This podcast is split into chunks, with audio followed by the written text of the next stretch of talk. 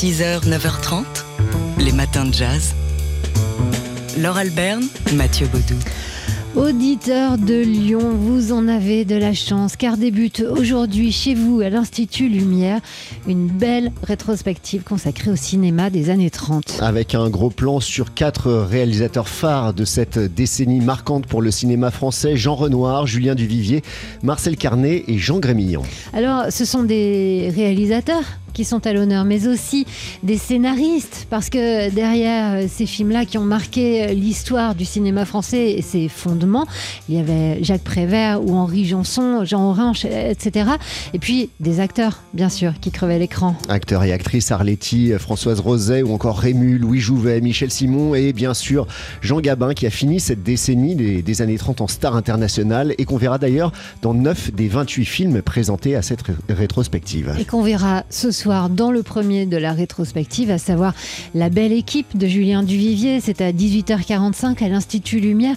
C'est une grosse rétrospective, hein. 28 films et on pourra voir notamment Bout du sauvé des eaux, Quai des brumes ou encore La bête humaine. Ça commence donc aujourd'hui. Et ça se poursuit jusqu'au 31 mai à l'Institut Lumière à Lyon. 6h, 9h30, les matins de jazz sur TSF Jazz. Et il va être question euh, d'un autre trio. C'est notre jeu du jour toute la journée sur notre site tsfjazz.com. Vous pouvez gagner le nouvel album du pianiste Gauthier Toux. Et il s'appelle The Biggest Steps, cet album. Gauthier Toux qui revient dans une formule de power trio acoustique avec à ses côtés Maxence Sibyl à la batterie et Simon euh, Tailleux à la contrebasse. Gauthier Toux euh, qui s'est fait connaître notamment en remportant le concours de la Défense Jazz Festival ou le tremplin de jazz à Vienne il y a quelques années. Voilà, il a beau être tout jeune, c'est déjà pourtant un musicien confirmé. Il en est à son cinquième album sous son nom.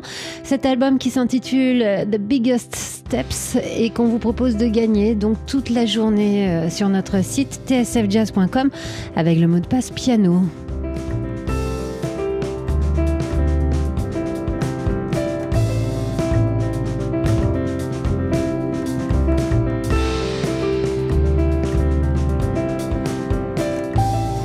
Gauthier Toux qui est venu nous présenter cet album il y a quelques jours à peine, hein, moins de deux semaines.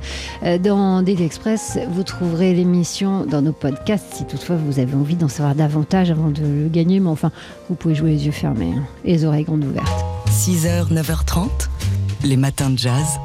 Laure Alberne, Mathieu Baudou. Hier soir, mercredi, enfin hier à partir de 19h, c'était l'émission mensuelle de TSF Jazz, caviar pour tous, champagne pour les autres. Et c'était en direct du Silencio des Prés dans le quartier de Saint-Germain avec des artistes russes euh, anti-Poutine qui étaient au, au, micro de Laurent Sapir et Sébastien Vidal, les saxophonistes Olga Amelchenko et Dimitri Baevski qui euh, sont venus pour nous dire euh, leur état d'esprit un mois tout juste après l'attaque russe contre l'Ukraine. Mais il y avait aussi sur le plateau la chanteuse d'origine haïtienne Meilissa Lavo, qui elle aussi a évoqué l'Ukraine en insistant pour sa part et avec son propre regard, avec sa propre histoire qui est très différente et avec sa sensibilité sur cette nécessité pour les artistes de faire entendre la dissension par rapport au régime en place. Si on efface le fait qu'il y ait eu toute une génération, tout un calibre de différents artistes dans différents médias qui n'étaient pas d'accord, en fait, on va juste dire ben, tous les Russes étaient d'accord avec euh, cette attaque. Et ça, c'est important que dans la mémoire collective, qu'on qu se rappelle qu'il y a eu une dissension et, que, les gens n'étaient pas d'accord et que les gens se sont battus. Et en fait, ce qu'on risque avec Poutine, c'est que, tout ça se fasse effacer parce qu'on a plein d'exemples dans les, dans les histoires de différents pays où la dissension s'est fait effacer. Et les gens qui ont travaillé pour, pour sauver, pour préserver la mémoire de, de l'histoire des gens du pays, euh, se sont fait effacer aussi. Donc pour, pour moi, c'est important euh, par rapport à l'expression des artistes, mais même pas que, euh, de faire en sorte que la, la mémoire collective n'est pas juste un pavé un peu homogène, en fait. Mélissa Lavo, donc, qui était hier en direct du Silencio à Saint-Germain-des-Prés et en direct sur TSF Jazz pour l'émission Caviar pour tous, champagne pour les autres, avec, autour donc de, avec ce plateau autour de l'Ukraine et autour des musiciens Dmitri Baevski et, Olga Melchenko. Il y avait aussi, merci, il y avait aussi le journaliste Alain Genestar qui est venu apporter son regard aigu toujours sur la situation Mélissa, en Ukraine. Mélissa Lavo, par ailleurs, qui sera en concert en festival Banlieue Bleue hein, à Clichy-sous-Bois dans le 93. Ce sera le 5 avril prochain. Et cette émission, ben, bien sûr, comme toutes nos émissions, vous pouvez l'entendre dans nos podcasts euh, et d'autant qu'elle est suivie, elle était suivie d'un live du trompettiste Ludovic Louis. Les matins de jazz. De l'œil à l'oreille. Et ce matin, pour parler d'art, comme tous les jeudis, dans les matins de jazz, nous accueillons Jean-Christophe Castelin du Journal des Arts. Et Jean-Christophe, aujourd'hui, vous allez nous raconter comment l'Espagne a récupéré, et gratuitement, un tableau important de Picasso. Oui, bonjour. Alors, ça n'est pas n'importe quel tableau de Picasso que le musée Reina Sofia vient effectivement d'exposer euh, à Madrid. C'est un tableau de 1906 que Picasso a peint à Paris et qui tout simplement annonce le cubisme. Voilà. Et ce tableau, qui au minimum vaut 27 millions de dollars, a été acquis gratuitement par l'État espagnol, récupéré, comme vous venez très bien de le dire. Ce tableau avait été acheté dans les années 70 à Londres par un très riche banquier espagnol, Jaime Botin, qui a toujours pris soin de ne jamais le domicilier en Espagne, préférant euh, l'accrocher dans son yacht qui navigue sous pavillon anglais et dont le port d'attache est en Angleterre. Voilà. Ce tableau était quasiment inconnu en Espagne jusqu'au jour, on est en 2012, où Botin, qui doit faire face à une crise économique à ce moment-là en Espagne, doit le vendre pour renflouer les caisses euh, de sa banque. Et là, Erreur fatale, la maison de vente demande un certificat d'exportation à l'Espagne que Botigne signe sans réaliser qu'il vient juridiquement, en signant ce document, de domicilier le tableau en Espagne. Très rapidement, l'Espagne interdit la sortie de territoire du tableau au motif que tout ce qui touche Picasso est considéré comme un trésor national. S'ensuit alors une très longue bataille judiciaire pendant laquelle le tableau continue à voguer.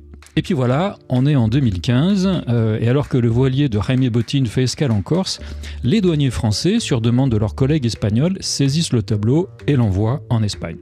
La justice espagnole euh, accuse alors Botin de contrebande du tableau euh, et lui confisque le tableau définitivement et en prime le condamne, tenez-vous bien, à trois ans de prison 3 ans de prison et 92 millions d'euros d'amende. Alors, je sais bien, il y a de nombreux auditeurs qui doivent se dire en m'écoutant, c'est bien fait pour lui, il n'avait qu'à laisser le tableau en Espagne, et puis il est riche et il s'en remettra. Voilà. Il n'empêche, c'est quand même très cher payé pour avoir sorti ce tableau ou l'avoir laissé dans son bateau. Voilà. Il est pour l'instant dispensé de sa peine de prison en raison de sa santé. Il a 83 ans et je peux témoigner qu'il n'est pas en très grande forme. Voilà. Il va tenter un ultime recours auprès de la Cour européenne des droits de l'homme euh, et il m'a affirmé que si jamais, mais il a très peu d'espoir, il récupérait son tableau, il l'exposerait dans sa fondation que sa famille a construit à Santander. On a lui dire, c'est peut-être un peu trop tard. Jean-Christophe Castellin du Journal des Arts. Et Jean-Christophe, on vous retrouve dans une demi-heure pour prendre d'autres euh, nouvelles du monde des arts. Et si on ouvrait l'œil pour parler d'art? Les matins de jazz de l'œil à l'oreille. Et on retrouve euh, Jean-Christophe Castelin du Journal des Arts. Euh, Jean-Christophe, euh, on sait qu'il y a beaucoup d'artistes qui soutiennent l'Ukraine. Il y en a une en particulier de ces artistes qui a retenu votre attention. Oui, il y a une initiative qui est particulièrement intéressante puisque c'est celle de euh, l'artiste d'origine serbe, j'insiste sur son origine, euh, qui est Marina Abramovic, vous savez, qui est très célèbre pour toutes ses performances et qui est en train de rejouer à New York une de ses célèbres performances. Alors, je l'explique rapidement. En fait, elle est assise sur une table et puis dans un musée, euh, dans un lieu d'exposition, et puis des visiteurs viennent, s'assiedent devant elle et la regardent, ou, elle regarde le visiteur pendant de, longues minutes. Voilà. Et donc elle a décidé de rejouer cette performance. Mais la bonne idée, c'est qu'il n'y aura que deux euh, publics, deux participants qui auront le droit de participer à, cette performance. Et pour avoir le droit d'y participer, eh bien, ils vont enchérir. Voilà. Hmm. Et donc euh, aujourd'hui, euh, l'enchère pour pouvoir participer à, à, cette performance est de l'ordre de 14 000 dollars. Et bien entendu, donc le produit de la vente ira en soutien aux artistes ukrainiens. À part ça, Jean-Christophe, à votre mine ensoleillée, je devine que vous rentrez du sud de la France où vous avez euh, découvert euh, un musée pour nous. Alors effectivement, je, reviens d'un lieu que j'aime beaucoup qui s'appelle euh, Serré, une petite ville euh, à côté de, Perpignan, euh, et qui vient de réouvrir après deux ans de travaux. Et, ce petit musée d'art moderne de, de a décidé de, s'agrandir pour pouvoir mieux exposer l'ensemble de sa collection. Alors c'est un lieu qui est vraiment intéressant parce que beaucoup d'artistes sont venus depuis 1910, donc à, peu près une centaine d'années, de, de Picasso à Dali, qui sont venus peindre les paysages environnants. Et donc ce musée dispose d'une collection assez impressionnante d'art moderne et un peu contemporain d'artistes qui sont venus représenter la région. Et donc dans le nouveau parcours, on a la possibilité de voir euh, tous ces tableaux. Et puis petite cerise sur le gâteau, euh, il y a une exposition d'un catalan espagnol, barcelonais en l'occurrence, euh, qui est Jaume Plensa, une exposition très, très importante, très figurative et très séduisante. Voilà, donc si vous êtes en train d'organiser vos week-ends ou vos vacances à venir, direction serrée. Merci Jean-Christophe Castelin du Journal des Arts. Et si on ouvrait l'œil pour parler d'art? 6h, 9h30, les matins de jazz. Laure Alberne, Mathieu Baudou. Alors depuis quelques jours, on a de nouveaux auditeurs, on est très heureux et on les salue à Grenoble, des auditeurs qui peuvent nous écouter en DAB+. Grenoble où vous pouvez, à partir de ce soir et jusqu'à samedi matin, participer à une étrange déambulation poétique et peut-être aussi politique d'ailleurs au euh, théâtre municipal de la ville. Alors si on vous dit que c'est étrange, bah, c'est parce qu'on ne sait pas trop ce qui s'y passe. Ce qu'on sait, c'est que Catherine Contour, l'artiste Catherine Contour, a fait une résidence dans le Grand Théâtre de Grenoble. Euh, résidence qu'elle termine avec cette déambulation à laquelle vous êtes invité. Alors, avec un titre mystérieux, Plongée au noir, suite japonaise. On ne sait pas pourquoi japonaise, vous le découvrirez peut-être et vous nous enverrez un message.